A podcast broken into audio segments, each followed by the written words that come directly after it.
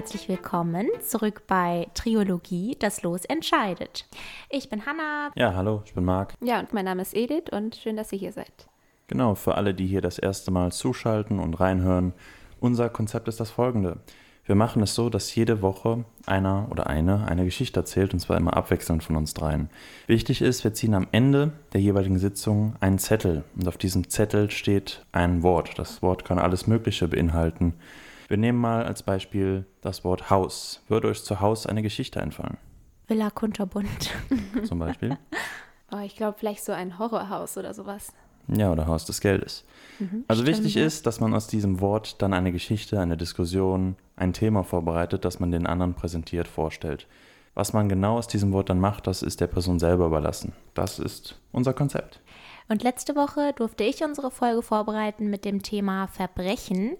Und da haben wir zuerst das definiert, das Wort, und auch die rechtlichen Grundlagen habe ich dann ausgeführt. Und weil ich aber nicht wollte, dass das ganz so ein äh, negatives Thema ist oder irgendwie problembehaftetes Thema, habe ich mir ein paar Straftaten herausgesucht und die dargestellt, wo vielleicht nicht immer alles so gut gelaufen ist. Und ähm, für die Täter. Genau, für die Täter. und ja, und heute haben wir ein anderes Thema, ein Thema, worauf ich mich sehr freue, und zwar das Thema Hunde. Und das wird die Edith heute vorstellen. Und ja, wir sind sehr gespannt. Wir wissen auch nicht, worauf wir uns heute einlassen, was heute vorgestellt wird und sind sehr gespannt. Ja, also ich bin auch sehr gespannt, was ihr von meiner Geschichte haltet. Und ich wollte deshalb so ein bisschen mit der Frage einsteigen, was hättet ihr denn gedacht, dass ich vorbereite, so ein bisschen? Was sind so eure Ideen? Schwierig. Also ich weiß, dass dir das Thema ja genauso wie mir so sehr gefällt, sehr am mhm. Herzen liegt. So, du hast ja auch selber Hunde und ähm, ich habe am Anfang gedacht, dass es vielleicht dass du eher so, ich sag mal, so vielleicht wie ich letzte Woche, so mhm. einen, ja, nicht trockenen Einstieg, aber so Fakten, so irgendwie, keine Ahnung, ob du dich jetzt auf Hunde in Deutschland beziehst, Hunde allgemein, vielleicht Straßenhunde oder so. Mhm. Aber jetzt habe ich eher das Gefühl, dass es mh, mm, in die Richtung einer Geschichte geht oder vielleicht schon eine richtige Geschichte, also die wirklich, ähm, wie sagt man das, auf Wahrheit basierend? Ja. Genau, mhm. aber genau, also ich, ich glaube eher, dass es in diese Richtung geht und nicht so in dieses vielleicht, wie ich das eher letzte Woche gemacht habe, so ja. Du hast ja auch so sehr aktuelle Themen ja, genommen. Genau, das fand ich genau, auch genau. eigentlich ganz gut. Genau. Ja. Und ich kann mir vorstellen, dass deins vielleicht eher ein bisschen kreativer in dem Sinne ist, also mhm. so fantasievoller. Aber weiß ich auch nicht genau, was da glaubst du, Marc? Ich glaube, dass das Thema auf jeden Fall emotional geprägt sein wird. Also du wirst uns jetzt keine Abhandlung über die Geschichte des Hundes als, Wegbe als Wegbegleiter des Menschen präsentieren, mhm. was auch interessant wäre natürlich. Sondern ich glaube, du wirst uns eine Einzelfallgeschichte präsentieren, die ja, das ich auch. vielleicht auch ein dramatisches Schicksal begleitet. Aber ich glaube, dass der Hund als bester Freund des Menschen hier vielleicht seine Paraderolle findet. Ja, also ich glaube, ihr beide liegt schon ziemlich richtig in euren Vermutungen. Und ich würde sagen, zieht euch warm an und ich fange mal mit meiner Geschichte an. Alles klar. Klingt Bernardine oder so. okay. Januar 1925. Oh. Mhm. Der Winter war wie immer eisig kalt im kleinen Nome, ein Dorf, das zu diesem Zeitpunkt gerade mal aus 1000 Einwohnern bestand. Einst drängte es die zuvor 20.000 Einwohner wegen des Goldrausches in diese Gegend. Doch das Leben in Alaska, dem nördlichsten und wohl auch einsamsten Staat der USA, war meist nur für unwetterfeste und raue Gemüter geschaffen. Und so schrumpfte Nome in den 1920er Jahren zu einem kleinen Dorf zusammen. Nome befindet sich ungefähr 260 Kilometer östlich von Sibirien, am Ufer des Beringmeers. Das Beringmeer wird übrigens auch Beringsee genannt, aber ich habe jetzt mich für den Begriff Meer entschieden, weil das schon ein sehr großer Bereich ist, welches am nördlichen Ende des Pazifischen Ozeans liegt. 1925 gab es keine richtigen Straßen, sondern lediglich kleine, mit einer dicken Schneeschicht bedeckte Wege, weshalb es die meiste Zeit im Jahr von der Welt abgeschieden war. Die Winter dauerten an die sieben Monate an, und da das Beringmeer zufror, wurde auch der Schifftransport eingestellt. Das allerletzte Schiff konnte damals im Oktober den Hafen verlassen. Also das ist so ein bisschen das Ambiente, in dem wir uns jetzt bewegen. Es ist auf jeden Fall sehr kalt, es ist sehr einsam. Ich glaube, das ist auch so ein Gefühl, was man dann bekommt, wenn man sich in Alaska befindet. Mhm. Und deshalb kommt jetzt meine allererste Frage an euch zwei. Und zwar, welches Transportmittel eignet sich wohl für die damaligen Verhältnisse? Was glaubt ihr? Meinst du jetzt so im Alltag, also Ja. für die Dorfbewohner oder für die, ja, für Genau. die, für die Lohn, mm, Vor allem jetzt zum Beispiel im Winter. ja, sowas so schlittenmäßig? Ja, Schlittenhunde. Es gab ja bei den Polarexpeditionen, bei der Antarktis, war ja Scott, der Engländer, der hat nämlich Ponys benutzt und die sind da ziemlich schnell eingegangen und Amundsen hatte die Hunde. Die haben Ja. wesentlich mehr Einsatzwillen. Ja. Okay, also ihr denkt Schlittenhunde? Ja, also ja, das wäre jetzt ja eine Kombination quasi aus beidem, genau. Also ja, so in die Richtung. Mhm. Also ihr liegt auf jeden Fall richtig. Schlittenhunde, also der Hundeschlitten an sich, das ist ein äh, von Hunden gezogener Schlitten, der zum Transport von Menschen und natürlich auch Güter in polaren Regionen eingesetzt wurde. Und bevor der Motorschlitten, also dann natürlich mehrere Jahre später erst erfunden wurde, war dies äh, das einzig zuverlässige Transportmittel bei sehr niedrigen Temperaturen. Und auch ein wichtiger Begriff, den ich jetzt in meiner Geschichte auch sehr oft benutzen werde, ist Mascha. Das ist das englische Wort, das wird auch im Deutschen verwendet. Und das ist der Fachausdruck für den Menschen, der einen Hundeschlitten lenkt. Und zu der damaligen Zeit waren das halt auch meistens Männer. Mascha, Mascha. Mhm. M-U-S-H-E-R. Mhm. Und wir kommen jetzt zu einem der wohl berühmtesten Mascha aus dem Jahr 1925, in der die Geschichte stattfindet. Das war Lennart Seppala. Seppala war ein Einwanderer aus Norwegen, der in den 1920er Jahren für die Hammond Consolidated Gold Mine Company arbeitete, jedoch insbesondere als Rennmeister im Hundeschlittenrennen bekannt war. Ja, also das war so ein richtiges Ding, das war auch seine große Ehre. Man konnte dort auch äh, hohe Preise gewinnen. Es gab, glaube ich, so einmal im Jahr wirklich ein großes Rennen. Das war dann so der Höhepunkt irgendwie in Nome und in der Gegend, wo dann sich auch die ganzen Menschen versammelten und zuguckten, wo auch Wetten abgeschlossen wurden und dann diese Mascha ein großes Rennen veranstalten. Also die legten dann auch mehrere Kilometer hinter sich und der Preis war dann auch 10.000 Dollar, was in der Zeit sehr, sehr hoch war. Kurze Frage, du sagtest ja, dass der aus Norwegen kam, Mhm. ne? Warum ist der nach Alaska emigriert? Ähm, dem Gold, ne? Der genau, Goldverbot. deshalb. Gold, Ah, ja. okay, ja. Also im Gold hatte jetzt zum Beispiel Seppala jetzt nicht den großen Erfolg. Er hat sehr viel im Bergbau, also früher gearbeitet, war natürlich auch noch angestellt bei dieser Mining Company, hat sich dann aber hauptsächlich mit der Zucht befasst. Und da komme ich jetzt auch drauf zu. Und zwar war Lennart Seppala ein sehr strebsamer Mann, der gerne im Rampenlicht stand, wenn es um seine Hunde ging. Sein ganzer Stolz war vor allem seine Zucht, die aus Siberian Huskies bestand. Eine Hunderasse, die ursprünglich von Nomadenvölkern aus den nördlichen Sibirien stammten. Einige Personen bezeichneten diese Hunde damals jedoch als sibirische Ratten. Also wirklich sehr abfällig, da sie im Vergleich zu Alaskan Malamutes ziemlich klein waren. Also die Männchen waren so an die 60 Zentimeter groß und Weibchen ein bisschen kleiner.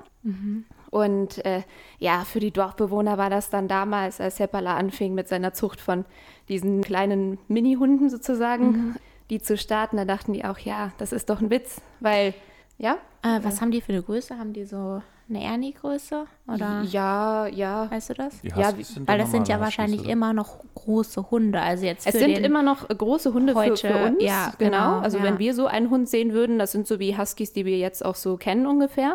Aber in Alaska damals Ja, zu der klar. Zeit hat man diese, ähm, wartet mal kurz. Wölfe. Ja, also schon sehr ähnlich wie Wölfe sehen die aus, hat man die Alaskan Malamutes benutzt und das sind richtig große Hunde, Mhm. Ja. die auch super pelzig und so ein bisschen dick aussehen. Ja. Aber die wurden halt auch für Schlitten benutzt. Ja. Siberian Huskies haben ein dickes Fell, das die verschiedensten Farben haben kann, von schwarz bis braun und grau und in manchen Fällen sogar rötlich erscheint. Also wirklich sehr vielfältig. Ihre Ohren sind ziemlich groß und dreieckig und ihre Augen variieren von eisblau bis braun oder bernsteinfarben.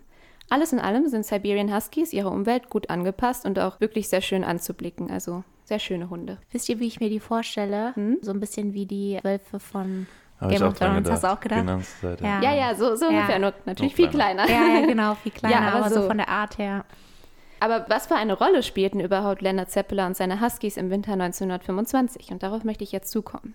Und zwar, im Januar desselben Jahres machte der einzige Arzt im kleinen Dorf Nome, ich weiß, ich werde jetzt sehr viel sagen, der einzige so und so, weil in diesem Dorf gab es anscheinend immer nur eine Person, die sich um so eine größere Rolle bemühte. Dr. Welch hieß der. Eine erschreckende Entdeckung.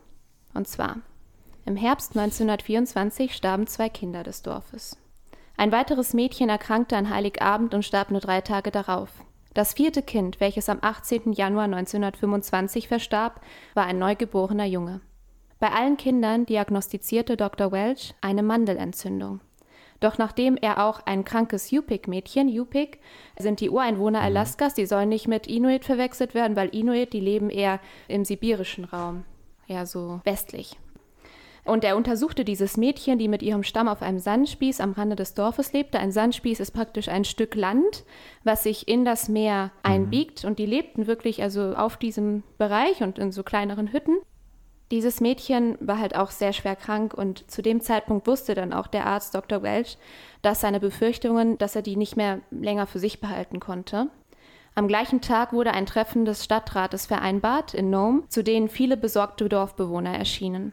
Dr. Welch brach das angespannte Schweigen und verkündete, dass sich Nome vor den Ausbruch der Diphtherie befand. Und Da jetzt werden wir heute gegen geimpft, ne? Ja, ja, das stimmt. Und ich wollte euch fragen, wisst ihr vielleicht, was Diphtherie ist? Habt ihr da so eine Idee, eine Vorstellung, was das für eine Krankheit Also ist? Ehrlich gesagt kenne ich es wirklich nur aus der Impfung, weil du ja immer diese Doppelimpfung, irgendwie Diphtherie, Tetanus und noch irgendwas. Also die brauchte ich zumindest mehrmals. Ich glaube irgendwie bevor ich nach Chile oder so, nach Kolumbien irgendwie so. Ich weiß nicht, ob das bei dir auch, wenn ihr jetzt Ja, oder ich- was ich glaub, brauchtet ihr die ja. Ich- jetzt? ich bin- bevor ihr. Ich bin mir nicht hundertprozentig sicher, aber zum Beispiel ist Diphtherie in Deutschland, muss man es anmelden, also wenn man das zum Beispiel hat oder so. Okay. Bei der Impfung kann ich mir nicht hundertprozentig sicher sein, aber es Ja. ist halt schon etwas, was so ein bisschen bekannter ist.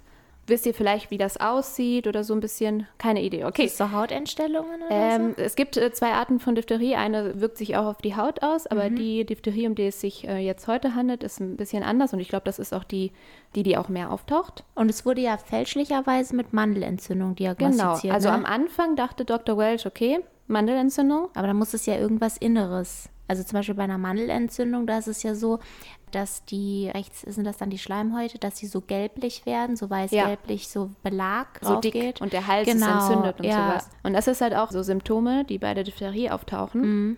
Diphtherie ist eine extrem ansteckende Atemwegserkrankung, Ah, ja. also eine Infektionskrankheit. Und ich glaube, das kennen wir heute auch sehr gut mit Ja. der ganzen Corona-Pandemie. Und am Anfang des 20. Jahrhunderts wurde sie auch als Würgeengel der Kinder bezeichnet, da sie vor allem im Kinderalter auftrat und für diese meist tödlich endete.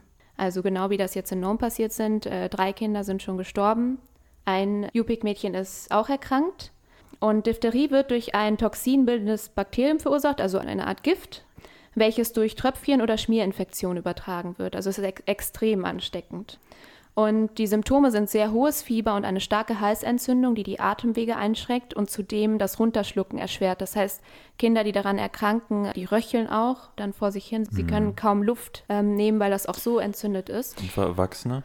Für Erwachsene war das so, dass es auch eine, ein schwerer äh, Erkrankungsverlauf ist, musste jetzt aber nicht tödlich enden. Also für Kinder war das schon sehr schlimm. Aber das ist viral. Das sind Viren, keine Genau. Bakterien. Also das wird durch dieses Bakterium verursacht. Ich bin da jetzt nicht äh, super gut ähm, Bewandert. Genau.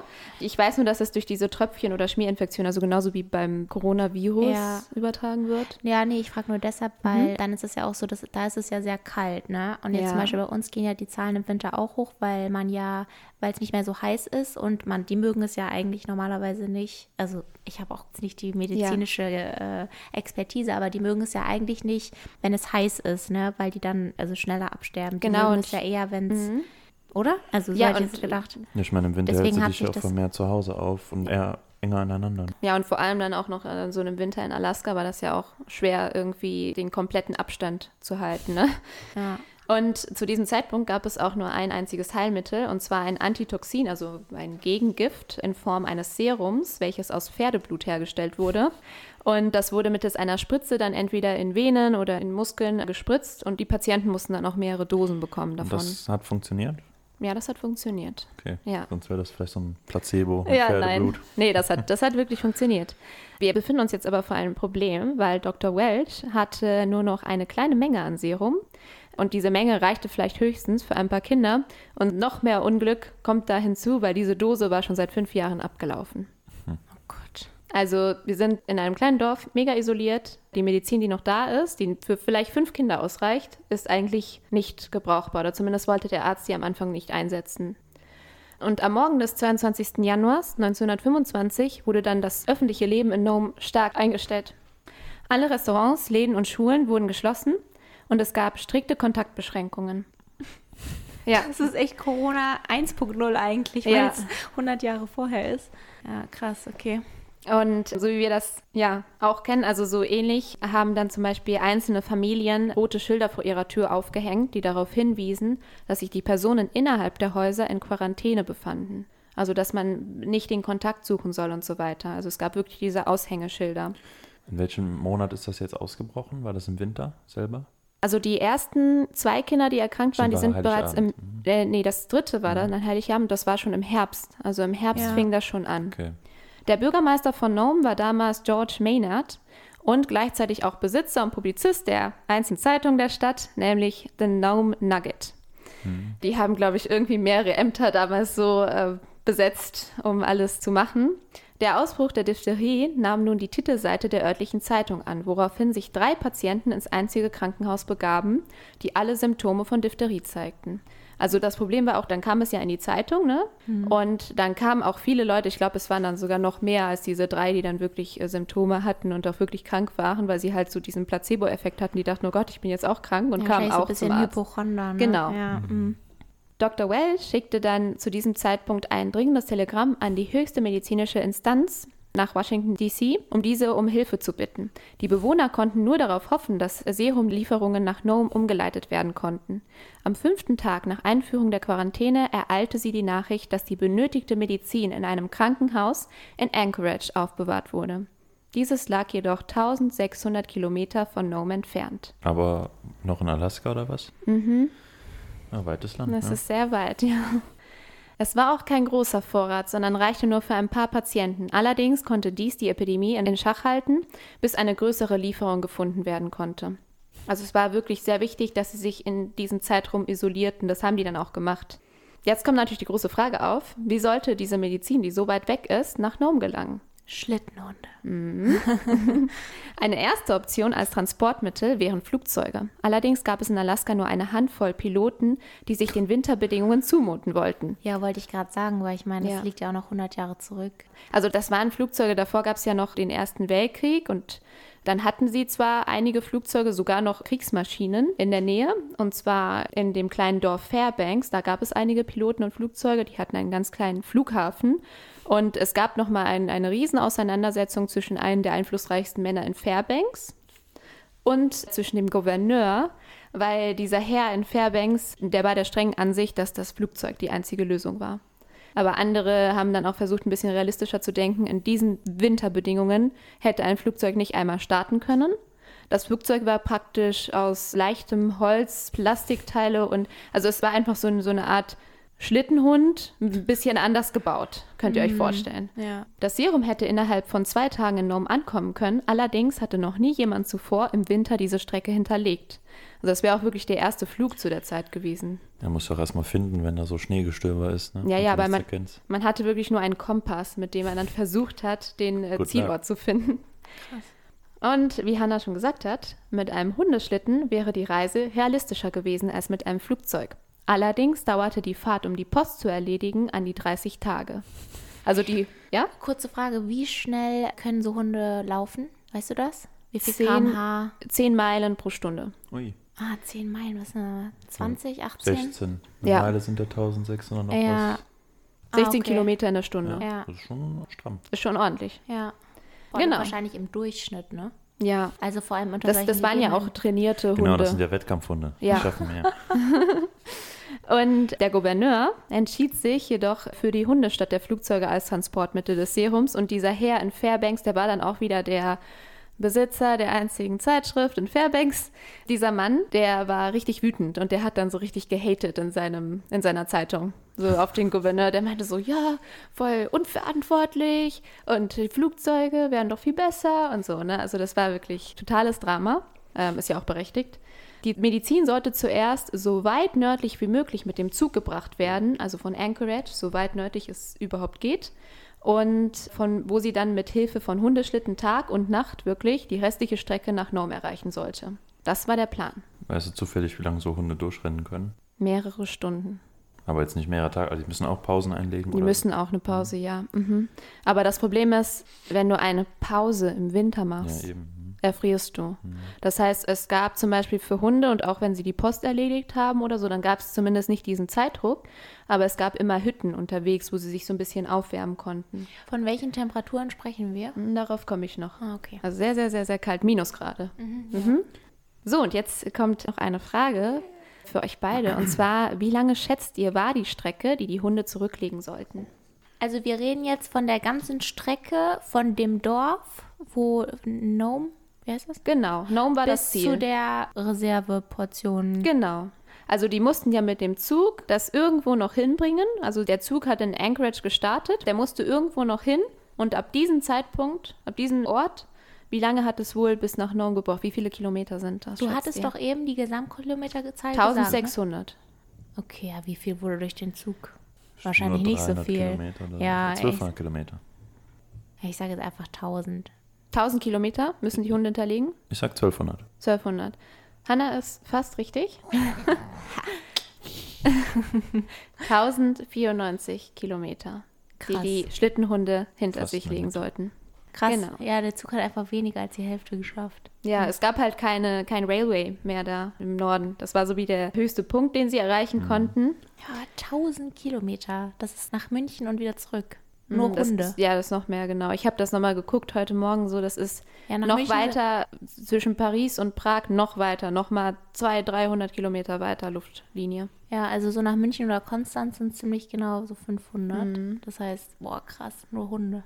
Also, das Serum wurde in kleinen Glasflaschen aufbewahrt und sorgfältig verpackt, da das Glas die Medizin vor dem Erfrieren schützen sollte. Man musste ja auch bedenken, Medizin oder so, wenn ihr so Dosen oder so sieht, dann steht da ja auch immer, wie die aufbewahrt werden sollten und das, dafür mussten sie ja auch sorgen. Und ab dem Dorf Nenana, also das ist das Dorf, wo der Zug ankam, das war die letzte Station, Nenana, sollte folgende Route eingehalten werden. Zuerst stets am Rande der Flüsse Nenana und Yukon bis zum Beringmeer und dann an der Küste in nordwestlicher Richtung entlang bis zum Ziel, das kleine Dorf Nome. Also die haben sich von östlicher in westlicher Richtung bewegt, ne? Richtung Pazifik. Und jetzt kommen wir zu dem spannenden Punkt hier so auch so in der Geschichte. Es geht nämlich jetzt um das Rennen gegen die Zeit, also um das Sterben der Kinder zu, zu beenden, zu stoppen. Am Abend des 27. Januars 1925 erreichte der Zug um 21 Uhr das Dorf Nenana. Die Temperaturen im Inneren erreichten Rekordtiefs. Am Bahnhof wartete der erste Mascher, ihr wisst noch, was Mascher ist, ne, genau? Der Schlittenführer. Richtig. Mit seinen Hunden, um die Medizin, die in einem 9 Kilogramm schweren Bündel verpackt war, an das erste Zwischenziel zu bringen. Insgesamt sollten mehr als 20 Teams die Strecke in Etappenfahrten bis nach Nome bringen. Ah, also wie beim Staffellauf quasi. Ja, genau. So könnt ihr euch das vorstellen. Am Bündel wurde außerdem ein Zettel angebracht, der darauf hinwies, dass die Gläschen mit dem Serum nach jeder Fahrt aufgewärmt werden mussten, damit sie halt nicht die komplette Eisschicht und gar nicht mehr nutzbar sind, wenn die ankommen. Am nächsten Morgen bereitete sich Leonard Zeppeler, ihr wisst noch, wer das ist, Ja. genau, der uns bereits bekannte norwegische Rennmeister und Züchter seiner Siberian Huskies auf seinem Grundstück in der Nähe von Nome vor. Seine Zeit ist gekommen. Ja, wirklich, Sein die ist jetzt Leben. die ist jetzt, die ist jetzt gekommen. Also er hatte schon seine Höhepunkte im Leben, aber das war natürlich eine sehr große Aufgabe. Ich würde mal eher sagen als Ehre, weil ich glaube, zum einen war es eine Ehre, aber zum anderen war das ja natürlich auch so, er kann sterben. Das ist die Situation gerade. Zeppala hatte die Aufgabe, sein bestes Team auszusuchen und mit diesem 480 Kilometer östlich bis zum Dorf Nulato zu gelangen. Das ist nur der Hinweg. Dort sollte er auf die anderen Maschas stoßen, die sich in den Westen vorbahnten, um dann wieder nach Gnomes zurückzukehren. An diesem Morgen hatte Seppala keine Zweifel, den richtigen Leithund ausgesucht zu haben, den zwölfjährigen Rüden Togo. Ein Leithund, könnt ihr euch vielleicht so vorstellen, was das ist? Der, der vorne ran zieht, also der erste. Das sind ja immer so mehrere, oder? Richtig. Ja, also so wie bei den Rentieren wahrscheinlich. so eins vorne. das weg. ist so wie jetzt unser Rudolf, ja, sagen wir ja, mal. genau. Ja. Ja, also Aber ist das dann, also was muss der für Kompetenzen haben? Weil Nee, jetzt mal ehr- ehrlich, weil muss der besonders, also geht es um Orientierung, Ja. geht es um Stärke, Ja. geht es um beides, Ja, das geht ist ja es schon um zwölf Jahre, ne? Eben, weil Ja. zwölf Jahre ist ja auch, also ich weiß nicht, wie alt werden die? Die sind wahrscheinlich relativ robust. Ja, wenn die Glück haben, vielleicht so 15 Jahre, ein bisschen mehr. Ah, Also okay. wenn die gut behandelt, gut ernährt und so weiter. Also große Hunde werden normalerweise auch nicht so alt. jünger, Tendenziell mhm. sterben die leider früher als kleine Hunde. Und vor allem, wenn das reinrassig ist, dann ist nochmal die Chance höher, dass man halt früher stirbt. Aber ja, also das ist ein guter Punkt. Also die Qualitäten oder die Qualifizierungen, um ein Leithund zu werden, ist vor allem ein sehr guter Orientierungssinn, weil ein ja. Mascher muss sich auf seinen Leithund verlassen können. Es gibt ja auch zum Beispiel Schneestürme, ähm, also so richtig schlimme Situationen, in die sich ein Hundeschlittenleiter begeben kann und der Einzige, der ihn dann retten kann, oder die Einzige, ist dann der Hund oder die Hündin, die dann ganz vorne sind. Also das muss auch ein Hund sein, der über die anderen eine Art Autorität ausstrahlt. Ja, ja, genau. Der muss wirklich sagen, hier geht's lang und hier gehen wir jetzt auch lang. Der Rudelführer. Genau. Alpha. Ja, der Alpha. Und Togo ist, ist schon ein richtiger Alpha. Togo wurde 1913 geboren und war nach dem japanischen Admiral Togo Heihachiho, tut mir leid, wenn ich das falsch ausspreche, benannt. Dieser Admiral wurde durch eine gewonnene Seeschlacht 1905 bekannt während des russisch-japanischen Krieges. Mag Nick zustimmen? Weißt du etwa Bescheid? Oder? Ja, ich habe schon gedacht, wenn jemand fragt, dann können wir am besten Marc fragen. Kennst du dich da so ein bisschen aus Also über ich hatte den das, Admiral? ja, ich hatte bei meiner ersten Folge ja schon Japan ein bisschen behandelt und ich hatte eine Rohfassung, da war der mit drin. Ich habe den aber dann gestrichen, damit es nicht so ausführend wird. Er hat es nicht reingeschafft. War nicht wichtig genug. Ja, es ist einfach nur der russisch-japanische Krieg. Das ist der erste Krieg, wo eine europäische Großmacht gegen halt eine asiatische Macht verloren hat. Und die Japaner haben mehr oder weniger überraschend die Russen angegriffen und auch ihre Flottenstützpunkte im Pazifik. Und die Russen hatten auch quasi ihre ganze Hauptflotte über Europa und Afrika um geschickt, um die Oh zum Pazifik zu schicken. Und die Also Japaner sehr haben die weit. einfach abgefangen und versenkt und dann auch gewonnen. Oh, krass. Ja, anscheinend scheint Seppala sehr überzeugt oder so zu sein von diesem Admiral. Deshalb hat er auch seinen Hund danach benannt. Ja, genau. Man sollte jetzt Hunde immer nach siegreichen Generälen benennen. Ja, wirklich. Und auf jeden Fall, wenn ihr euch jetzt Togo mal so vorstellen könnt, oder ich beschreibe ihn jetzt so ein bisschen, er hatte grau, braun, schwarzes Fell, also er war wirklich total so ein bisschen Kuddelmuddel. Bunt. Und er, er wirkte deshalb auch trügerisch dreckig. Der sah immer so aus, als ob er irgendwie im Schlamm war und sich ein bisschen gewälzt hat und so. Und seine Art war von klein auf auch ein wenig wild. Also es war so ein kleines Monster als Baby. Togo war ein sehr verspielter kleiner Welpe und wurde deshalb von seinem Besitzer und Züchter, also von Seppala, zunächst überhaupt nicht gewürdigt. In Seppalas Augen, das muss man nämlich auch sagen, zu der Zeit waren seine Hunde natürlich auch sein Stolz, aber es waren letztendlich Arbeitstiere. Ja, mit ihm konnte er, also dachte er wahrscheinlich, er könnte er nichts anfangen, ne? Genau, das Ja. dachte er wirklich. Er dachte, ja, was soll ich mit einem kleinen Babyhund machen, der immer irgendwas ausbüchst und sich nie benimmt und keine Anweisungen befolgt? Also das war wirklich die Einstellung. Deshalb gab er ihn sogar als Schoßhund im Alter von sechs Monaten weg. Doch Hatte keine Togo- gute Hundeschule. Nee, überhaupt nicht. Doch Togo befreite sich aus diesem Haus und kehrte den ganzen Weg zurück zu Seppala und dessen Frau Constance. Und die Frau von Seppala, Constance, die hatte auch immer so ein bisschen mehr das Herz offen, dass die Hunde eher so Mehr ein bisschen, Empathie. Genau, mehr so als Schoßhund und so. Ähm, ja, da hatten die zwei immer so ein bisschen Streit. Und auf jeden Fall bereits im Alter von acht Monaten überzeugte er Seppala von seinem Talent als Leithund, nachdem er probeweise an den Schlitten zu den erwachsenen Hunden gespannt wurde. Er arbeitete sich von der hintersten Position im Schlitten bis ganz nach vorne durch und hinterlegte an diesem Tag 120 Kilometer. Als noch Baby, also nicht mal ein Jahr alt, ne? Er überzeugte Seppala mit seiner Intelligenz, seiner Schnelligkeit und seinem Ehrgeiz. Also wirklich die Punkte, die ein richtig guter Leithund braucht. Er dachte sich, du hast mich einmal weggegeben, jetzt zeige ich es dir. Ja, Ja. genau, so könnt ihr euch das. Ist aber auch jetzt voll die krasse Hundevita. Normalerweise auch jetzt bei Menschen schon. Zur damaligen Zeit weiß man eigentlich kaum was bis zur Mhm. Kindheit und Jugend, weil sie erst danach bekannt werden und es interessiert irgendwie kaum Ja. einen, was vorher geschah. Aber bei diesem Hund hat er es sich gemerkt. Ich hatte ja drei Quellen jetzt für meine Geschichte und da habe ich auch so ein bisschen von da, von da und da so ein bisschen zusammengereimt, was ich halt gefunden habe. Und ich habe euch deshalb auch ein Foto mitgebracht von, Von dem Hund. von dem Hund, also von Togo und von Seppala. Und ich zeige den jetzt erstmal Hanna, dann kann Aus Hanna vielleicht was. Schwarz-Weiß-Foto, oder? Natürlich, ja. Ja. genau. Kann Hanna vielleicht was dazu sagen, wie sie das findet? Ist das der, auch der Dings, der Typ? Ja, Ja. das ist Seppala. Genau so habe ich mir den vorgestellt. Also so, ne, so ein bisschen, also falls ihr Game of Thrones geguckt habt oder schaut, ich finde schon, dass sie ein bisschen Ähnlichkeit haben, ne, so mit den Wölfen. Aber der sieht, ich finde auf dem Foto sieht er einfach mega lieb aus Ja. und so süß. Also er Auch so, guckt so, so ein bisschen alt sieht er ein bisschen aus. ja, ne? genau, aber er guckt so, ja, wachtreu, würde ich es Mhm. jetzt mal nennen. Und er hat so ganz spitze Ohren. Wohl, hast du das Foto schon gesehen? Nein. Dann kann vielleicht Marc ein bisschen den Seppala beschreiben, also den Besitzer.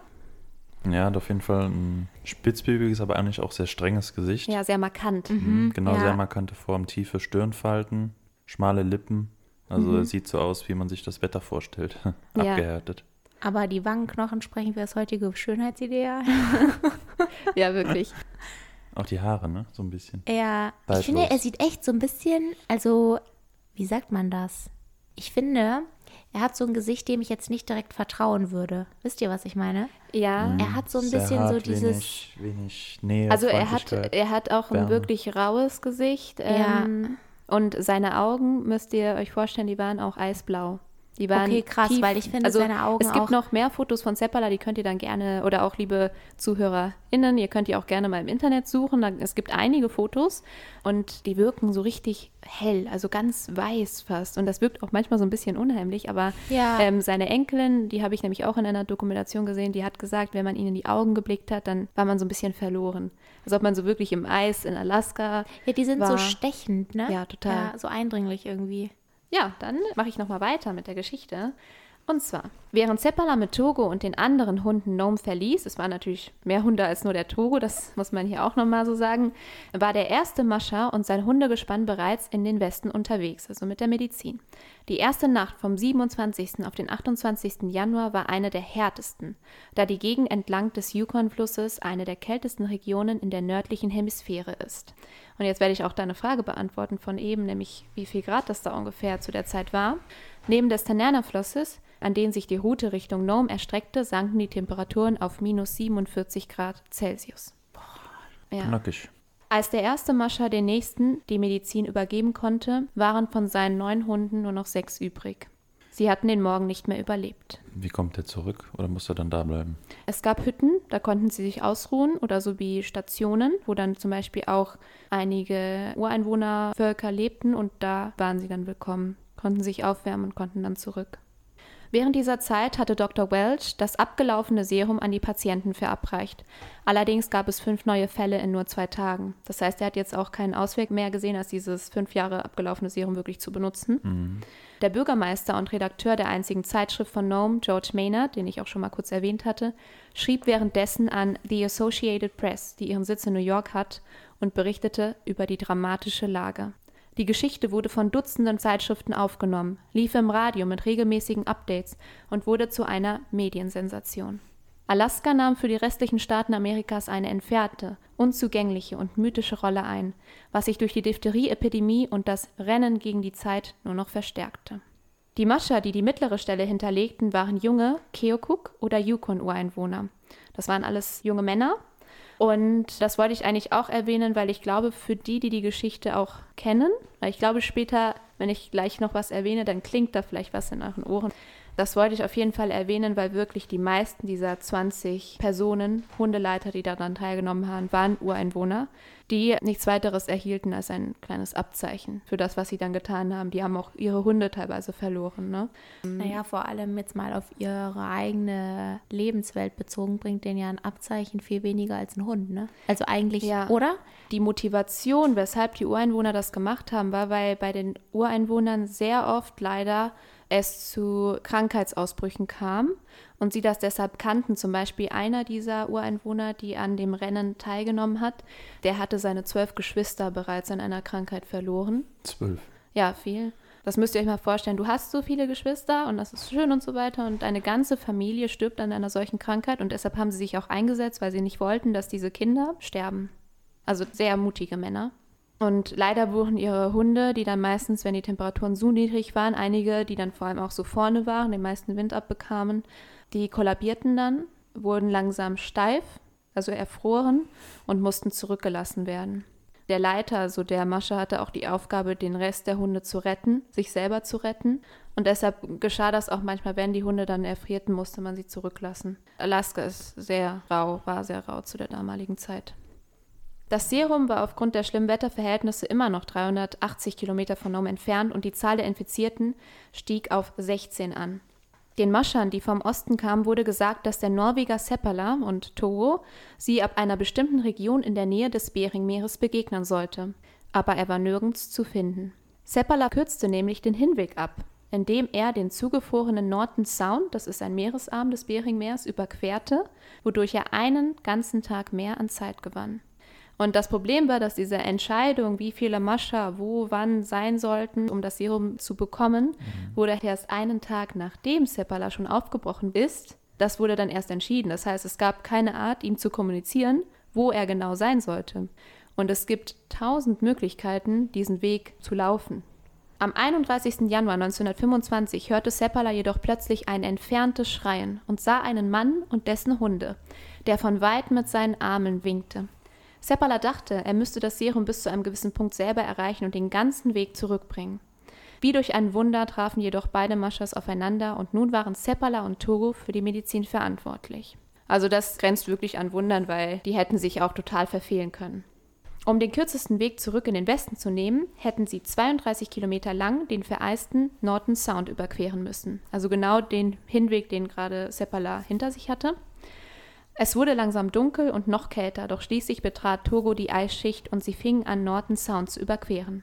Seppala ignorierte somit der strikten Anweisung seines Chefs, sich nicht in Gefahr zu bringen. Also die meinten, es ist besser, das Serum, wenn auch mit einer kleinen Verspätung, aber sicher nach Nome zu bringen, als wenn sich alle Mascher sehr beeilen und dann natürlich auch das Serum, ihre Hunde und sich selbst in Gefahr bringen. Aufgrund des starken Windes konnte Seppala nicht hören, an welchen Stellen das Eis brach und musste somit sein ganzes Vertrauen auf seinen Leithund Togo setzen. Als sie endlich an Land waren, ruhten sie aus und am nächsten Morgen befand sich das ganze Eis, welches sie zuvor überquert hatten, weit weggespült im Meer. Denkt man ja auch nicht, dass bei minus 40 Grad das Eis so ja, bricht, ne? das stimmt. Es ist halt immer so, dass, glaube ich, das Meer dann auch noch eine andere Temperatur hat, weil manchmal kann sich da auch Wärme speichern ja, und so weiter. Pazifik mhm. hoch. Obwohl der Schneesturm an Kraft gewann, begaben sie sich weiter auf den Weg nach Nome und waren 13 Stunden lang unterwegs bis zu ihrem Etappenziel. Also 13 Stunden am Stück sind die gelaufen. Der nächste Mascha nach Seppala übergab das Serum an Gunnar Carson. Gunnar Carson war ebenso wie Seppala ein norwegischer Einwanderer, der für die Hammond Mining Company in Nome arbeitete. Also es handelt sich hier um einen sehr ähnlichen Mann wie Seppala. Im Alter von 43 Jahren war er nur knappe fünf Jahre jünger als Seppala zu diesem Zeitpunkt. Carsten arbeitete zudem als Assistent von Seppala und wurde immer vom älteren Hundeschlittenmeister überschattet. Gunnar Carsten besaß keine eigenen Hunde für seinen Schlitten, sondern lieh sich diese von seinem Chef Seppala aus. So traf er auf den Siberian Husky Balto. Ein Name, den ihr vielleicht schon mal gehört Film, habt. Ne? Ja? Ist das nicht auch ein Husky sogar? Ja, das ist ein Husky. Ja. Also welchen Film meinst du jetzt? Ich kenne nur einen, ist das nicht ein Kinderfilm oder so? Ja, ein Zeichentrick. Zeichentrick, ja, genau. Genau. Kennst du den, Hanna? Wie heißt der Film? Balto. Mm -mm. Ah, okay. Habe ich auch noch nie gehört, tatsächlich. Ah ja, lustig. Ich dachte also 100 Prozent, ihr kennt den. Ja. Also ich habe den als Kind, deshalb bin ich eigentlich auch auf diese Geschichte gestoßen. Ah, okay. Also ich, also ich wollte diese Geschichte machen, weil ich Balto geguckt habe. Es gibt, glaube ich, drei Teile, aber der erste ist natürlich so wie der wichtigste, wo diese Geschichte erzählt wird. Aha. Also genau diese Geschichte. Es ja? wird diese Geschichte erzählt, okay. aber aus Baltus Perspektive. Also die Hunde, das sind halt die Kinder, die sprechen, bla bla und so. Ja. Und, und da stirbt ähm, wahrscheinlich auch kein Hund, oder? Nein, da stirbt natürlich auch kein Hund. Es ist kinderfreundlich. Und die Sache ist, in dem Film wird auch Balto nicht als reinrassiger Siberian Husky dargestellt, sondern als ein Mischling, der irgendwie eine Wolfsmutter hatte. Und das ist dann auch nochmal so dramatisch und bla bla. Aber deshalb bin ich auf diese Geschichte gestoßen. Ah, okay. Und sie hat sich aber im Verlauf sehr geändert und ich glaube, das werdet ihr auch später merken, worauf ich dann auch hinaus möchte. Also, wir sind jetzt bei Balto. Vielleicht kennt ihr den, liebe ZuhörerInnen. Und Balto wurde 1919 geboren und war somit sechs Jahre alt, als er Teil dieser Geschichte wurde. Also er war halb so alt wie Togo in dem Moment. Eigentlich war er ein Frachthund. Und Seppala vertrat auch die Ansicht, dass es Balto an Schnelligkeit mangelte. Seppala suchte Balto deshalb nie für die Hunderennen aus. Balto soll wohl weniger intelligent wie Togo gewesen sein und auch nicht ein solch charismatischer Leithund. Er war eher ein Hund, der sich anderen anpasste und somit abhängig schien. Seppala hatte auch eher so ein bisschen so ein abstoßenderes Verhältnis zu, zu Balto. Balto war für ihn noch weniger ein Schoßhund, als es Togo war. Und er musste auch wirklich Lasten tragen. Also die Hunde wurden ja auch dafür benutzt, Frachten zu tragen auf Schlitten. Und ein Siberian Husky kann, glaube ich, so das Neunfache seines Gewichts tragen. Das ist sehr vieles. Wow. Die ersten 19 Mascher und ihre Hunde hatten bereits 1009 Kilometer hinter sich gelegt. Es fehlten nur noch 85 Kilometer bis nach Nome. Beim allerletzten vorgesehenen Zwischenstopp, wo der letzte Mascher noch 19 Kilometer hinter sich zu bringen hatte, fanden sie die Hütte jedoch unbeleuchtet vor. Und das hatte das auf sich, dass der Mascher, der dort eigentlich auf sie warten sollte, der hat irgendwie verschlafen. Also der, der war einfach nicht wach, das Licht war nicht an. Dann war Gunnar Carsten, Balto, die waren draußen und die dachten sich so, also Carsten dachte sich, ja, hm, dann kann ich es jetzt wohl auch selber noch erledigen. Carsten entschied sich deshalb, keine Zeit zu verlieren und übernahm zusätzlich den letzten Streckenabschnitt bis nach Nome. Mit den gleichen Hunden dann auch? Mit seinen Hunden, also mhm. mit Balto und dem restlichen Team. Am 2. Februar, kurz vor der Morgendämmerung, erreichte ein Hundeschlitten das kleine Nome und Dr. Welch wurde von einem lauten Klopfen an seiner Tür geweckt. Der Arzt kam nicht aus den Staunen, denn zum einen war das Serum wohlbehalten angekommen und zum anderen stand dann nicht wie erwartet der letzte vorgesehene Mascher vor seiner Tür. Es war Gunnar Carson und sein Team, angeführt von Balto, welches das Serum die letzte Strecke heil bis nach Nome geliefert hatte. Oh. Ich glaube, der letzte Mascher, der ist halt so aufgewacht, war richtig in Panik. Ja. Dann kommt keiner. das stimmt, das war bestimmt so. Ja, das und am Ende so, erfährt er dann, dass er one job. genau. Ich hätte der Held sein können. Ja, so ist das, ne? Also, ähm, ja, schade für den. Auf jeden Fall, wie ihr euch jetzt denken könnt, was passiert dann? Du hast doch eben gesagt, es waren nicht so viele Impfstoffe da drin. Ja. Aber es würde dann nicht zur Geschichte passen, wenn jetzt irgendwie fünf Kinder gerettet würden und der Rest geht eh nicht zugrunde, oder? Nein. Was also, denkst du, was passiert? Also du meinst jetzt in Bezug auf die Krankheit, auf Diphtherie oder auf Nur den Verlauf? Auf, auf, auf allem, auf den Verlauf. Da jetzt fängt so ein bisschen der dritte Abschnitt, also der letzte Abschnitt meiner Geschichte. Also ich glaube, dass auf jeden Fall dieser Balto, also der Hund, der wurde ja von dem eigentlichen Hauptcharakter, wie heißt er noch? Seppala. Ja, wurde er ja unterschätzt und so abge ja, abgewiesen. Ne? Ja. Und ich glaube, dass der auf jeden Fall noch gewürdigt wird. Okay. und weil der wurde ja vor allem von dem anderen Carson, nee, Gunnar. Ja, Gunnar Carson, ja, genau. Er hat ihn ja favorisiert, ne? Und er also hat, der hat ihn einfach zufällig an dem Tag bekommen von der Frau von Constance. Die hat ihm gesagt, hier, nimm diese Hunde. Also der kannte Balto jetzt nicht ordentlich. Ah, also, okay. Genau. Okay, dann hatte ich es Es war zufällig. Aber ich glaube, beide, ihr seid in der richtigen Richtung. Es geht schon mal aufs Richtige zu. Und zwar, die Presse stürzte sich auf den bislang unbekannten Mascher Gunnar Carson, doch vor allem auf dessen Leithund Balto. Balto war jedoch nicht der einzige Leithund, sondern lief neben Fox einher. Ein Journalist wollte jedoch den Namen Fox nicht benutzen, da er die Leserschaft nicht durcheinander bringen wollte. Das heißt, Balto war vorne im Gegensatz zu Togo. Togo war immer ein Hund, der alleine, der wollte auch nie neben irgendeinem anderen Hund laufen. Das war für Togo ein No-Go. Und äh, Balto. No-Go. Ja, was denn? Togo. Togo, No-Go. No wollte ja. nicht schlafen. Nee, wollte er nicht. Ja, deshalb No-Go. Ach so, stimmt. Achso, nee, darüber habe ich nicht nachgedacht. So, ich, fand, ich, fand, den Reim lustig. Ich fand den gut. Na gut. Okay. Wie ihr seht, haben wir sehr unterschiedlichen Humor. Hauptsache alle lachen. Und auf jeden Fall Fox, also für die, die jetzt kein Englisch oder so verstehen, Fox heißt Fuchs. Und deshalb war das für den Journalisten einfach überhaupt nicht okay, den Namen zu benutzen, weil er meinte, ja, dann lesen das die Leser, dann denken sie, ein Fuchs ist im Hundeschlitten mitgelaufen. Nein, dann mache ich das nicht. Der hält seine Leser aber für nicht besonders intelligent. Ja, ich glaube auch ja. nicht. Das war ja auch eher so, das war ja auch eher so, dass diese Geschichte war überall. Das heißt, es waren auch so in so Zeitschriften wie so Gab es da die New York Times schon? Ja, ja, da war das auch ein großes Ding. Naja, auf jeden Fall. Somit wurde nur Balto im Artikel erwähnt. Dame Fox. Genau, Fox ist einfach weggeblieben, aber deshalb erwähne ich ihn hier noch einmal. Credits an dich, Boy. Der Fotograf von Nome, der einzige Fotograf von Nome, ähm, schoss, schoss, außerdem viele Fotos. Ja, aber das ist voll gut, weil du hast einfach keinen Wettbewerb. Ja, nee, gut, du bist immer der Auserkorene oder die Auserkorene. Was machst du denn, wenn der oder diejenige, die diesen Beruf ausübt, einfach stirbt? Dann hast du ja keinen. Ja, das stimmt. Das wird dann über Tradition weitergegeben. Mhm. Naja. Was machst du, wenn du zwei Kinder hast? Und das ist voll gut, weil dann kannst du auch so viel verlangen, wie du willst, weil du bist der Einzige, der irgendwas Voll gut, kann. Hannah, du Kapitalistin. Ja, genau. Naja, auf jeden Fall hatte dieser Fotograf die glorreiche Idee, natürlich zuerst ganz viele Fotos zu ähm, schießen und drehte sogar auch Filme von Balto und Carsten. Also ich habe in den Dokus, die ich geguckt habe, habe ich so wirklich schöne, bewegte Bilder von den beiden gesehen. Das war auch sehr sympathisch, total süß. Und aufgrund seiner weiß gefärbten Vorderbeine und dem sonst schwarz buschigen Fell sah es so aus, als ob Balto weiße Socken anhaben würde. Seine Brust hatte auch einen weißen Fleck, weshalb er besonders fotogen war. Also Balto war auch ein sehr hübscher, Hübscher Hund. Ja, und deshalb habe ich ja jetzt auch nochmal ein Foto von Balto und Carsten Oh, ja. für euch. Ja, ich habe zwei. Also ich gebe Okay. jetzt erstmal an Marc. Was für Gefühle kriegst du, wenn du den siehst? Ja, er ist nicht so groß, wie ich erwartet habe. Das heißt, er wirkt tatsächlich nicht wie so ein Alpha-Hund, aber er ist- wirkt sehr robust. Er wirkt halt verspielt, aber es kann halt auch daran liegen, weil er halt so wuschig ist und Mhm. wegen seiner Farbmuster, auch weil sein rechtes Bein sieht echt aus, als wäre der Strumpf so ganz hochgezogen und beim linken wäre es Eher weniger, ne? Und jetzt kann Hannah einmal über Gunnar Carsten was sagen. Uh. Okay, also ich finde jetzt gerade, wenn man den im Vergleich zu ähm, Seppala? ja, sieht, wirkt er also auf jeden Fall jünger. Ich Ja. finde, man sieht es. Auch kann ich mir auch einbilden, weil ich es weiß. Und ich weiß nicht, er guckt so ein bisschen so nach dem Motto, was mache ich hier?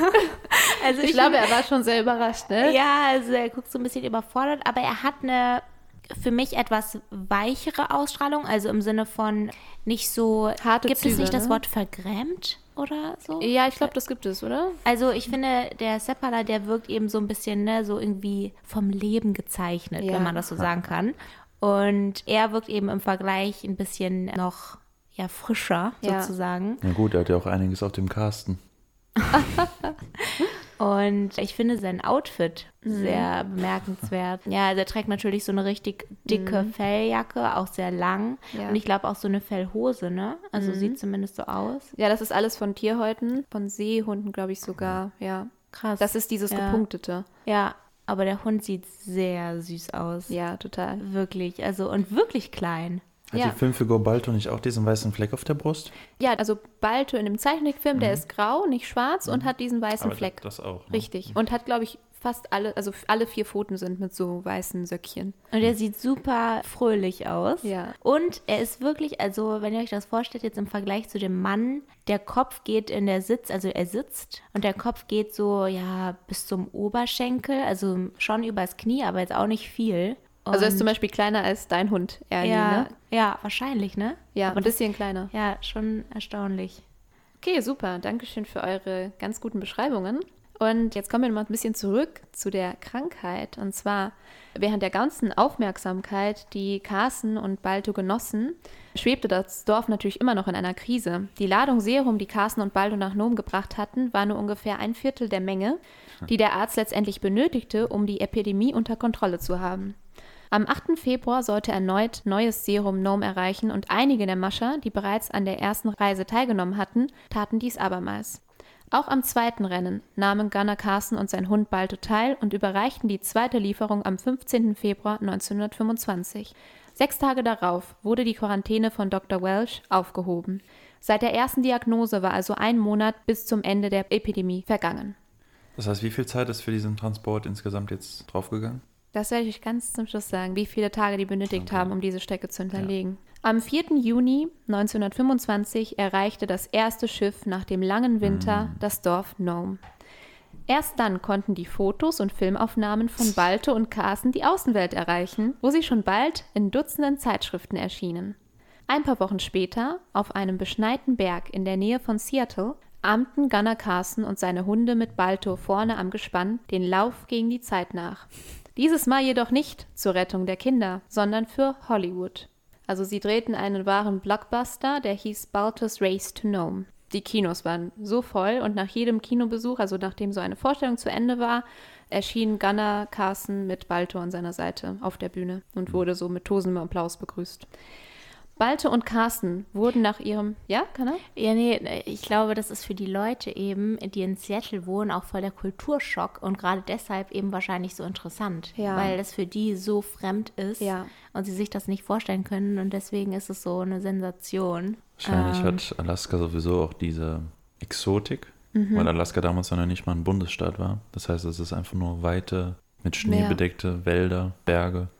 Genau, mit auch so sehr einsamen, rauen Menschen. Das stimmt.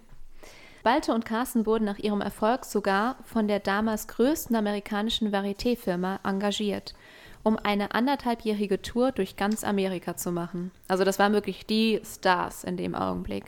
Außerdem traten sie im Broadway auf. In New York bekam Balto wohl die größte Ehre erwiesen. Eine Statue wurde im Central Park am 15. Dezember 1925 aufgestellt. Also Boah, knappe Fox hat den so gehasst. Ne? Gibt's die noch? die gibt es noch. Und was interessant ist, im Central Park gibt es sehr wenige Statuen von Tieren. Und Balto ist wahrscheinlich sogar die berühmteste Statue von einem Tier im Central Park. Also, das war knappe zehn Monate, nachdem das Serum nach Nome gebracht wurde. 1926, nur ein Jahr nach dem großen Rennen, wurden Balto und sechs weitere Hunde verkauft. Sie kamen in das Sam Houston Museum, weit weg von den schneebedeckten Bergen, an die sie so gewöhnt waren.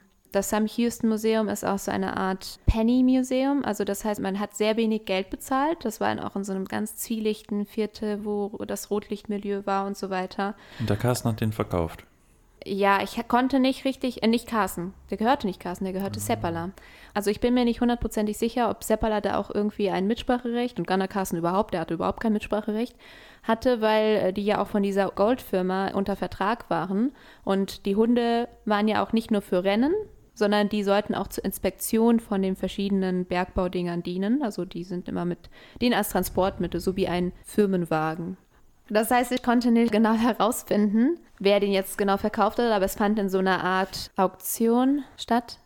Und in diesem Sam Houston Museum, also das ist so ein richtig schlimmes, fürchterliches Museum, weil da werden auch einfach Menschen ausgestellt. Also Aber kurze Frage, ist das in Houston? Also Houston, Texas oder wo ist das? Weißt ja, da, da bin ich mir auch nicht sicher. Also ich glaube, es ist in Texas. Es kann sehr gut sein, aber Weil das wäre ja ein kranker Das war auch eine kranke Schock Atmosphäre. für die Hunde. Total. Also das ist ja ein komplett, das komplette Gegenteil quasi. Total. Und in diesem Museum hat man zum Beispiel auch einfach Menschen ausgestellt, die irgendwelche Deformitäten hatten oder die krank waren. Zum Beispiel Personen, die dann einen sehr großen Fuß hatten oder sowas. Oder auch Menschen anderer Herkunft. So Menschenzoos, ne? Ja, Menschenzoos. ja, so war das. Und in dieser ständigen Hitze und die meiste Zeit an einem Schlitten gekettet, sollten sie auch die Besucher dann anlocken, was ja auch funktioniert hat. Sie nahmen sehr schnell ab und ihr Fell wurde dünn und matt. Zum Glück waren sie jedoch so berühmt, dass eines Tages 1927 eine Initiative ins Leben gerufen wurde von einem sehr reichen Kaufmann, der dann Spenden gesammelt hat und alle Menschen, also sehr viele Menschen, auch sogar Kinder, haben ihr Erspartes geschickt, damit man Balto und die anderen Hunde retten konnte und vom Museum abkaufen konnte.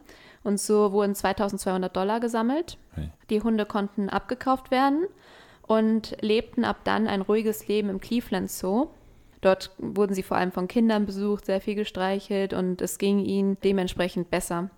Balto starb am 14. März 1933 im Alter von 14 Jahren und aufgrund seiner sehr starken Berühmtheit und weil er so eine große Mediensensation war, wurde die Leiche ausgestopft und die befindet sich bis zum heutigen Tag im Cleveland Museum of Natural History. Dort kann man den aufgestopften Körper von Balto besichtigen. Und ich wollte noch einmal so ein bisschen auf die Schicksale auch von Seppala und Carson eingehen. Also ich glaube, so im Nachhinein kann Fox doch ganz froh sein, dass ihn der Erfolg nicht erwischt hat, ne? Ja. Leonard Seppala war extrem verbittert in der Art und Weise, wie die Geschichte ihren Lauf nahm. Ja, In weil seinen- er ist nicht mehr der Held, ne? Genau. In seinen Augen war Balto nicht die Art Leithund wie Togo. Togo bekam keine Statue im Central Park, von Togo wurden keine Filme gedreht und er erhielt keine Einladungen in vornehme Hotels. Balto wurde sogar ins, ich glaube, ins Baltimore Hotel oder so geladen und hatte dort so eine Suite für sich. Das ist auch wieder so typisch Mensch, ne? Der Ja. Hund hat gar nichts davon. Gar nichts, dass er in irgendeinem Hotel ist. Ja. Vielleicht kriegt er besseres Futter, aber. Ja. Und das ist wieder so. oh, Zeppala verspürte großen Frust und Traurigkeit, dass wohl das letzte große Rennen von Togo nicht die Anerkennung erhielt, die er sich für Togo und bestimmt auch für sich selbst gewünscht hätte. Alles im Namen des Hundes. Ich Genau. denke nur an den Hund. Togo starb vier Jahre nach dem großen Rennen im Alter von 16 Jahren am 5. Dezember 1929. Also vier Jahre vor Balto. Genau. Sein Körper wurde ebenfalls ausgestopft und befindet sich im Iditarod Trail Headquarters Museum in Alaska. Doch auch Carson fühlte sich innerlich besiegt. Bei der Entscheidung, Balto zu verkaufen, hatte er kein Mitspracherecht. Carsten entschied sich dazu, weder Balto noch die Geschichte mit dem Serum jemals wieder zu erwähnen. Nicht einmal seiner eigenen Familie gegenüber. Als ihn seine damals zehnjährige Nichte fragte, ob er ihr die Geschichte erzählen könnte, erwiderte er nur: Ich werde dir das einmal und nur ein einziges Mal sagen. Wenn Balto nicht gewesen wäre, wäre ich jetzt nicht mehr am Leben. 19 Teams hinterlegten im Durchschnitt jeweils 31 Meilen. Ein einziges Team, nämlich Togo und Seppala, legten insgesamt 425 Kilometer zurück, hin und zurück. Also den Löwenanteil. Ja, Kilometer, Meilen. nee. Also hin und zurück. Ja. Das müsst ihr dann doppelt nochmal rechnen. In fünfeinhalb Tagen schafften es die 150 Hunde, eine Strecke von 1095 Kilometer zurückzulegen, um Kindern das Leben zu retten. 2011 kürte Time Magazine Togo zum heldenhaftesten Tier aller Zeiten. Ui.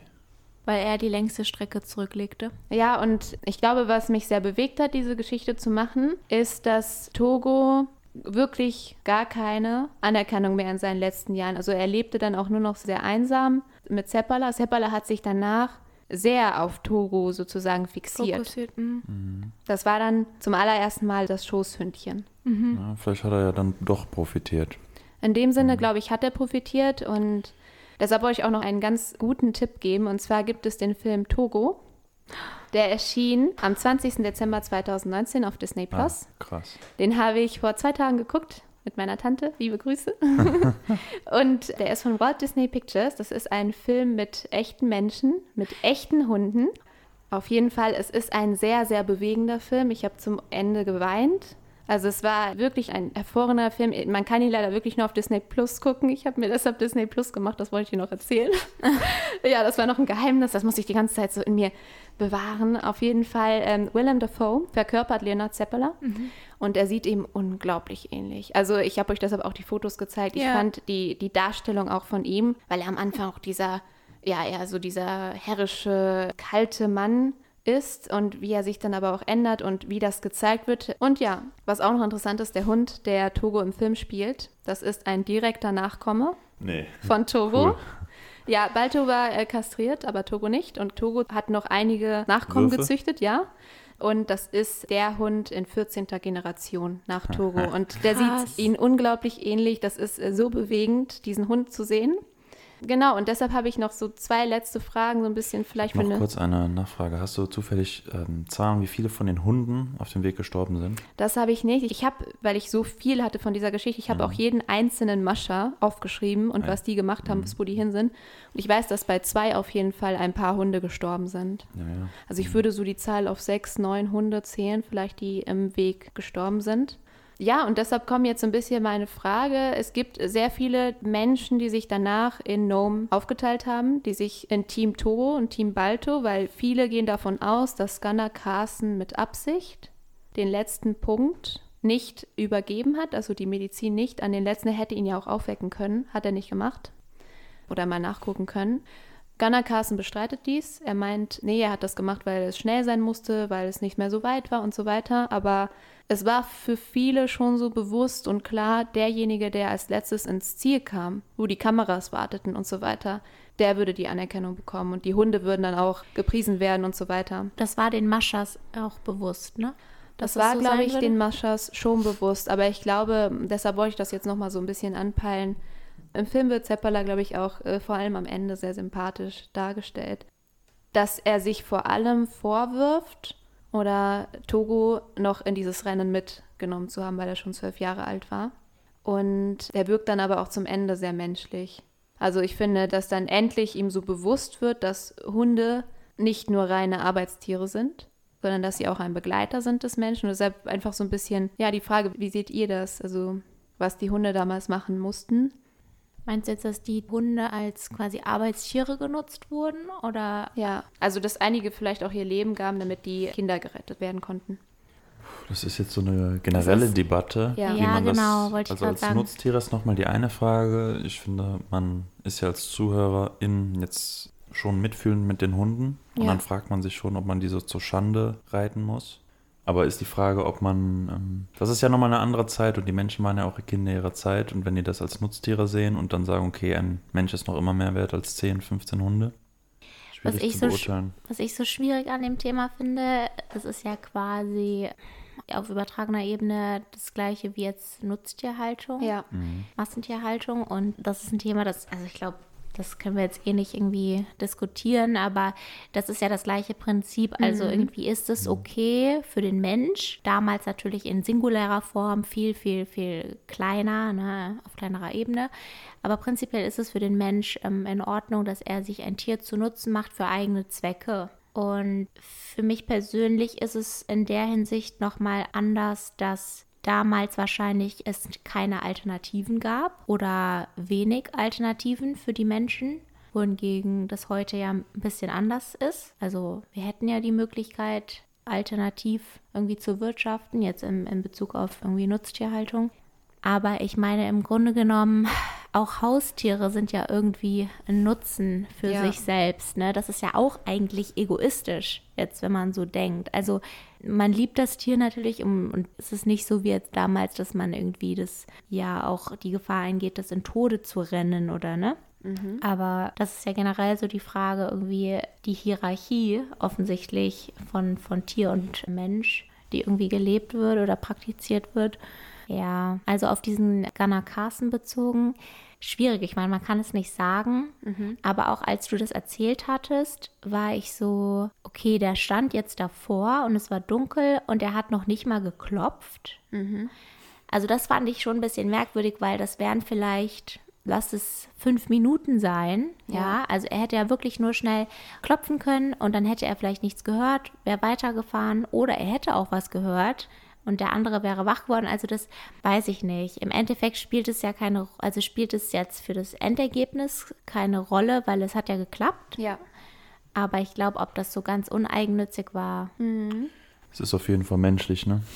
ja. Also wenn man so die Chance direkt vor sich sieht. Aber deswegen stellt sich mir auch die Frage, wenn der letzte Mascha ja so entscheidend ist, wie wurde der dann ausgewählt? Weil der, der geschlafen hat, wurde ja offensichtlich ausgewählt als der letzte. Also weißt du das? Weil das Also- wäre ja eigentlich interessant, weil der ja. Ja. dann offensichtlich viel Aufmerksamkeit bekommt. Ne? Ja. Ja. Also wahrscheinlich haben die die so ein bisschen so ausgesucht, je nachdem, wo die dann gelebt haben. Ja. Und dann haben die das mit Telegram irgendwie kommuniziert schnell, damit alle sich dann vorbereiten konnten und ihre Hunde. Und das waren dann ja auch nicht mehr so viele Kilometer bis zum Ende. Was auf jeden Fall entschieden wurde, ist, dass Seppala, also der größte, wahrscheinlich der begabteste der Maschas überhaupt zu dem Zeitpunkt, ihn hat man ausgesucht, damit er so weit Richtung Osten vordringen sollte. Der ist ja wirklich an über 400 Kilometer hin und zurück. ja, Und das finde ich halt auch bemerkenswert. bemerkenswert, dass Ja. sie ihn ausgesucht haben dafür. Ja. Weil sie wussten, der, der schafft das. Also, Also- wenn ihr wollt, könnt ihr euch mal den Film irgendwann angucken oder so. Ich fand den echt toll. Ich fand den auch sehr spannend. Manchmal hat man so richtig mitgezittert und mitgefiebert. Ja, ich habe euch jetzt wahrscheinlich schon sehr viel gespoilert mit dieser Geschichte, aber ich glaube, der ist trotzdem sehr. Es lohnt sich, den zu gucken. Okay. Ich glaube, das ist nämlich auch nochmal so, damit man merkt, der Unterschied zwischen Nutztier und dann auch vielleicht noch mehr als das, also wie die Beziehung aufgebaut wird.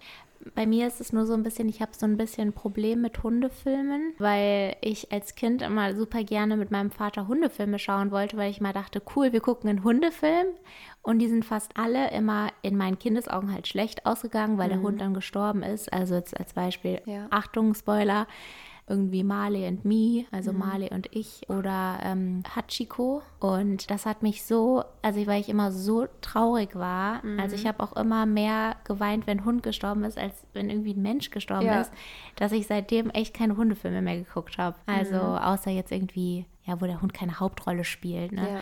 Aber ja, vielleicht werde ich mir das mal, also ich habe kein Disney Plus, aber vielleicht werde ich mir das mal anschauen. Okay, dann. Ja, aber auf mich. jeden Fall. Ja. Also ich fand es eine richtig coole Geschichte. Ich muss sagen, ich habe nicht mit, also ich habe mit so etwas in der Art gerechnet, aber ich fand es echt interessant, dass es auch nochmal 100 Jahre zurückliegt und so ein ganz anderer Kontext ist, der uns ja jetzt persönlich gar nicht vertraut ist und irgendwie nochmal so eine andere Welt eröffnet. Also das finde ich echt spannend und auch irgendwie faszinierend, ja, was so ein Tier kann, ne? Und auch ein Mensch. Also Ja. was die beiden geleistet haben, jetzt gerade der Ich glaube auch diese, diese Teamarbeit einfach, Ja, dieses, genau. dieses Vertrauen, dass man das Leben anvertraut dem anderen so. Ja, und dass das auch klappt, ne? Also, Ja. dass die Hunde oder der Hund imstande war, denen da das Leben zu retten und dass sie so eine Orientierung haben. Also, Ich glaube, das ist auch nochmal ein ganz anderes wahrscheinlich Verhältnis zwischen Mensch und Tier als vielleicht heute, weil es wirklich quasi um Leben und Tod geht. Also es klingt so dramatisch, aber es war ja so. Ja.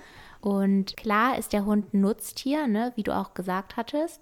Aber gerade jetzt bei diesem Einzelfall hat sich ja auch am Ende gezeigt, dass da doch mehr Emotionen dranhängen, als man vielleicht jetzt augenscheinlich denken ja. würde. Ne? Oder als sich dann auch Seppala eigentlich zumuten wollte. Ja, ne? Also ja, das war ja genau. eigentlich immer so nicht seine Einstellung und dann ganz zum Schluss hat er gemerkt, ich glaube, da gibt es auch diesen sehr, sehr schönen Satz in dem Film Togo, dass er dann sagt irgendwie, ja, ich dachte, Togo hätte immer für den Schlitten gelebt, aber eigentlich hat er für mich gelebt. Also er wollte immer in der Nähe sein. Ja. Und er dachte immer, so als Togo aufwuchs und so weiter, dass er eigentlich zeigen wollte, was er so drauf hat mit dem Ja. Schlitten.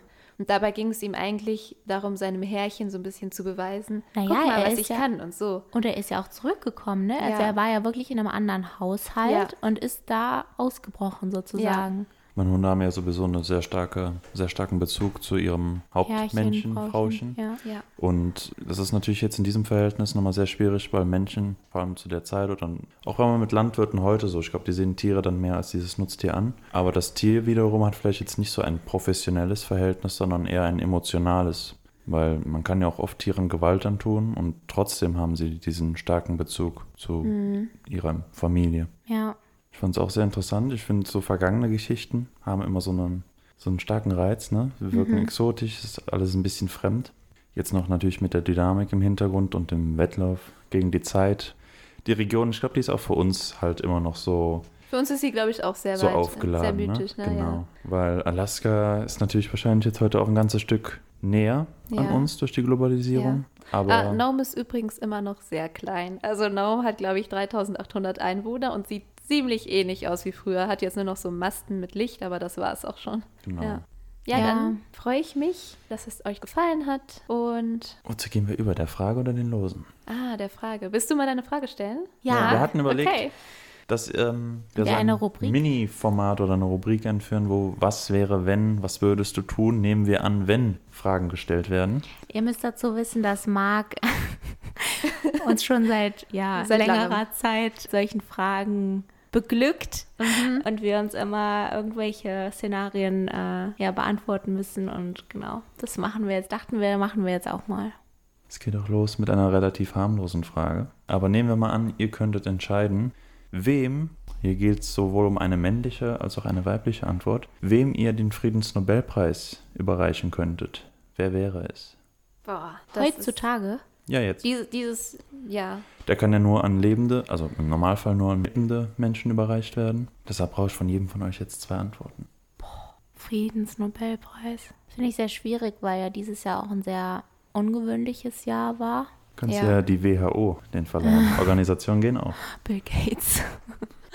Ähm, deswegen finde ich das, also ich, ja, finde ich sehr schwierig. Also ich glaube vielleicht so wie ja, so in den Gesundheits- oder in den Umweltschutzbereich fände ich das sehr angebracht. Also entweder jetzt hier zur Bekämpfung der Pandemie.